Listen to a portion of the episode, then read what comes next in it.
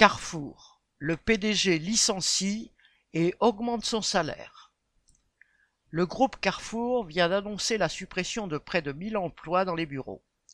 Dans le même temps, le PDG s'est fait voter par le conseil d'administration une augmentation de son salaire fixe annuel qui passe de 1,5 à 1,6 million d'euros et atteint 9 millions d'euros avec la part variable.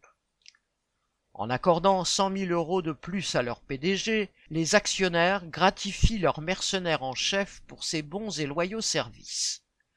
Le plan de suppression d'emplois, qui devrait être effectif d'ici la fin de l'année, vise aujourd'hui les sièges sociaux du groupe, deux en région parisienne à Massy-Palaiseau, le troisième à Mondeville, en périphérie de Caen.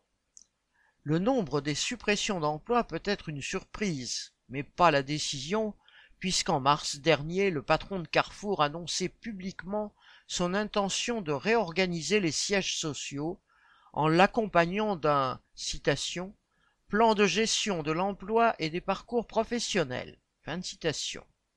Ce qui voulait dire en clair des suppressions d'emplois.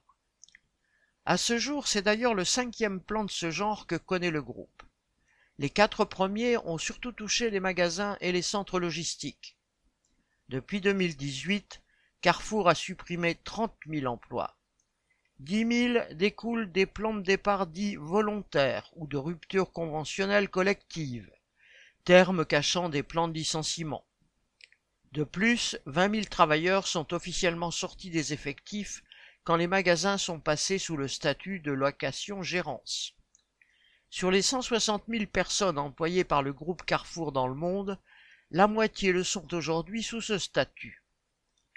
Cette technique vise à confier la direction des magasins non plus à des cadres salariés du groupe, mais à des gérants devenus patrons de leurs magasins. Ils embauchent les salariés eux-mêmes, achètent leurs marchandises à la centrale d'achat du groupe, payent un loyer à Carrefour qui reste propriétaire des murs. C'est tout bénéfice pour les actionnaires, mais c'est un recul pour les salariés qui se retrouvent divisés avec des contrats selon le magasin et perdent des primes comme l'intéressement groupe ou se retrouvent avec des diminutions des indemnités journalières en cas d'arrêt maladie. C'est dire que l'annonce de cette nouvelle vague de suppression d'emplois et de l'augmentation du salaire du PDG ne peut être ressentie que comme une provocation par l'ensemble des salariés du groupe.